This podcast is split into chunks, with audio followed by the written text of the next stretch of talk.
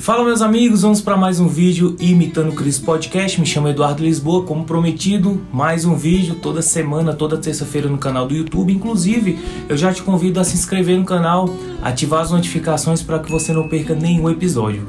Sempre temas relevantes e com a, da forma mais objetiva possível, e Deus eu tenho certeza que vai impactar a sua vida através dessas mensagens. Um dos sentimentos que mais quer nos parar é o medo, e hoje nós vamos falar sobre o medo. O medo ele desencadeia através de várias situações. Tem gente que tem medo uh, de mudanças, e tem receio de mudança, de mudar de bairro, de mudar de casa, de mudar de faculdade, enfim. O medo ele pode ser desencadeado através de algum, de algum problema do passado, algum trauma do passado. O medo ele pode ser desencadeado também por conta de uma coisa que você fica pensando no futuro que muito provavelmente nem vai acontecer às vezes as coisas que nos preocupam nem acontecem. Então a gente, o ser humano, ele, ele tem muito medo de várias situações. Mas hoje eu quero trazer uma mensagem baseada na história de Elias, do profeta Elias, para te mostrar que nós não devemos ser paralisados pelo medo.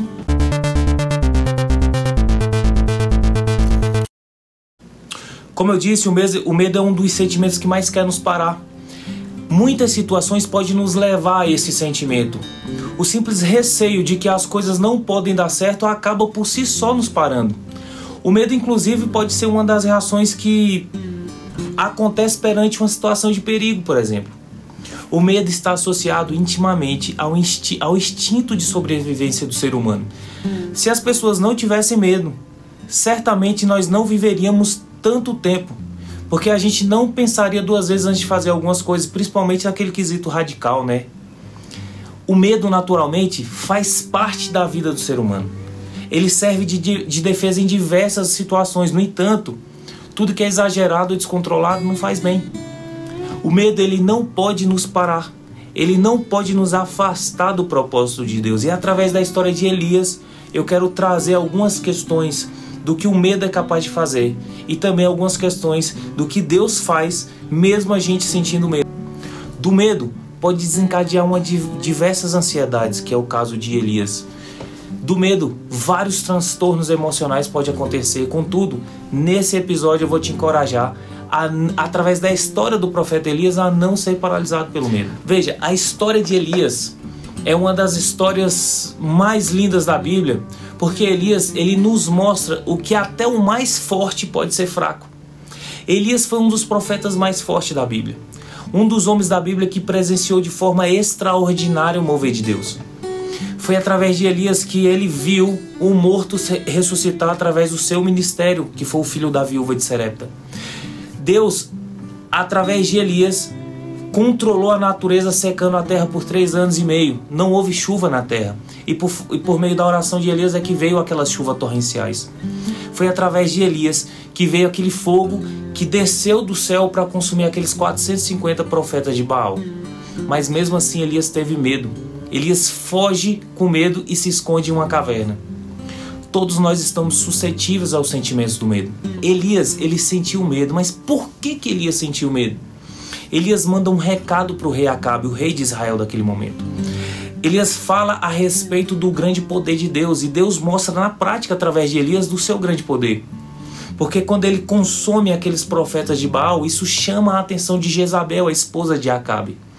Jezabel então ameaça Elias de morte, e isso faz com que Elias tivesse medo a ponto de fugir para o deserto. Veja, a história de Elias deixa claro quão somos frágeis mas Deus cumpre a sua vontade apesar das limitações do ser humano. Veja só, Elias ele foge para o deserto com medo de Jezabel. O problema está aqui porque Elias ele desviou os, olha, os olhos da fé e colocou sobre a circunstância que era a ameaça de Jezabel. Nós nunca devemos desviar os nossos olhos de Deus, sabe por quê? Porque é dele que vem o nosso socorro. Veja, olhar para as circunstâncias certamente nos fará desanimar. Certamente, é, quando a gente olha para as circunstâncias, nós, nós vamos ter medo e até mesmo desistir.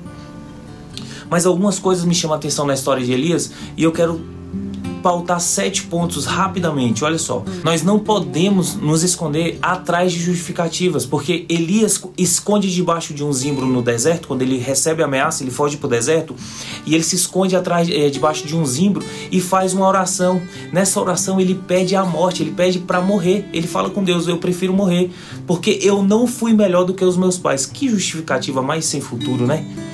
Ele vai dar uma justificativa porque ele não foi melhor do que os pais deles. Deus não quis pedir que ele fosse melhor do que ninguém. Deus só queria que ele cumprisse o serviço dele. Ele só queria que ele fizesse aquilo do qual ele foi chamado. Era só ouvir a voz de Deus e obedecer. Elias, ele vem com outra des desculpa e ele alega que tem sido zeloso com e fiel ao Senhor, mas indiretamente é como se Elias questionasse a ação de Deus. Se Elias tivesse sido mesmo fiel, ele não estaria a quilômetros de onde ele deveria estar para exercer seu ministério. Ele foi para o deserto. A Bíblia vai falar mais na frente que ele andou 40 dias e 40 noites, então ele já estava muito longe. Ele, Deus, ele decide com muita paciência e com sua misericórdia escutar o desabafo de Elias. Número 2, Deus não nos desampara, ele nos prepara, porque veja só, depois que Elias faz essa oração, ele dorme. A Bíblia vai falar que ele dorme e ele é acordado por um anjo e esse anjo traz alimentos. Ele, ele dá uma ordem para Elias: Elias, acorda e vai comer. Elias come e volta a dormir novamente. E a palavra de Deus diz que novamente o anjo aparece a Elias e fala: Elias, come. Você sabe por que isso?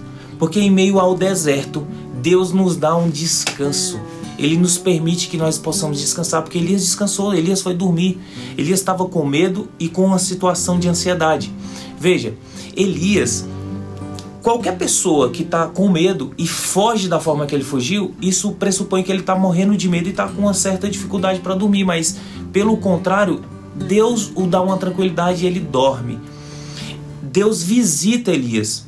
E mais, Deus faz com que Elias coma porque Deus estava preparando o caminho para Elias. Porque dali a Bíblia fala que ele foi para o deserto caminhar 40 dias e 40 noites. Mesmo a gente querendo a morte, Deus manda o alimento necessário para a gente continuar. Só aqui a gente já vê um grande milagre. Deus manda literalmente o alimento. Deus estava preparando Elias para uma viagem de 40 dias e 40 noites pelo deserto, até o Monte Horeb. Deus nos leva ao deserto para nos moldar dentro de um processo. Número 3. Na caverna nós devemos aprender acerca do cuidado de Deus. Olha o tanto de coisa que a gente aprende com a história de Elias. Elias, a Bíblia vai falar que ele se esconde em uma caverna.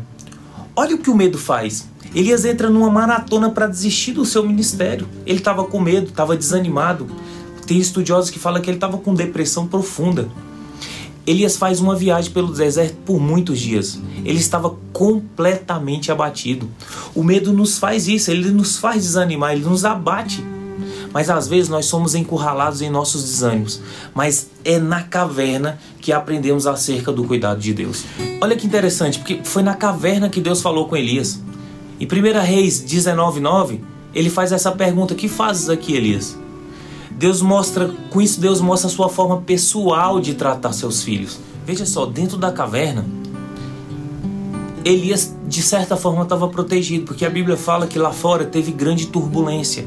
Lá fora teve um vento muito forte, teve terremoto e fogo. Deus não estava nenhum deles, nem no fogo, nem no terremoto, nem no vento. Deus ordenou, depois que isso tudo passa, Deus ordena que ele saísse da caverna e se, colasse, e se colocasse perante o Senhor no monte. Em 1 Reis 19, 12, a Bíblia vai falar que veio um ciclo tranquilo e suave. Elias ele ouve a voz de Deus. Interessante que em 1 Reis 19, 13, Deus fala novamente com Elias e Elias ouve a voz de Deus. E ele faz a mesma pergunta quando ele estava dentro da caverna: O que fazes aqui, Elias? Deus ele age de forma particular com Elias. Sabe o que eu aprendo aqui? Que nós não devemos esperar uma resposta, porque Deus, ao invés disso, ele faz uma pergunta: O que faz aqui, Elias? Olha que inter... olha quanta coisa que a gente aprende com Elias, com a história de Elias. Quer ver? Ponto número 4. Sair da vontade de Deus é doloroso. Perceba, às vezes Deus nos leva para a caverna para falar conosco, porque às vezes é lá que Deus vai falar conosco. Às vezes é necessário a gente passar por situações bem complicadas para nós ficarmos mais sensíveis e ouvir a voz de Deus. A gente tem que entender que quando a gente está numa caverna, isso, isso tudo faz parte de, de um processo. É bem verdade que o melhor é não desobedecer. Mas se isso acontecer, nós precisamos passar por um processo que muitas vezes é, é doloroso. Se você vai para a caverna, seja encorajado a sair dela e ser restaurado por Deus. Quer ver a questão número 5? Deus restaura o ministério de Elias. Deus lembra Elias do seu ministério. Interessante que a Bíblia vai falar que quando ele sai da caverna, que ele passa por tudo isso, Deus restaura o ministério de Elias dando três ordens. Quando ele sai da caverna, Deus fala: Olha, vai lá e unge Azael como rei da Síria. Unge também Jeú como novo rei de Israel. E unge Eliseu como, sucessor, como sucessor na escola profética de Israel. Essas três ordens, de certa forma, confrontavam o estado deprimente de Elias. Porque ele saía de uma situação deprimente, mas Deus colocava ele para exercer aquilo que ele foi chamado. Veja que a paciência e misericórdia do Senhor acabou tratando e restaurando o profeta Elias. Número 6, nós aprendemos com as falhas dos grandes homens da Bíblia.